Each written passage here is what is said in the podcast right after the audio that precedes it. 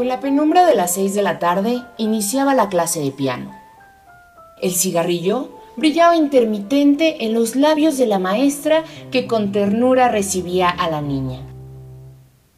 En silencio la sentaba a su lado. La música surgía de sus blancas manos y penetraba en el alma infantil dejándole conocer un mundo fascinante. Aquella atmósfera de humo se repitió por meses, hasta que las pequeñas manos siguieron a las de su maestra con igual virtuosismo.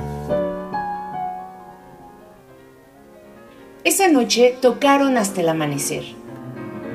Una melodía sublime traspasó el cielo como una larga despedida. Convertidas en humo, fueron una sola figura en la sombra.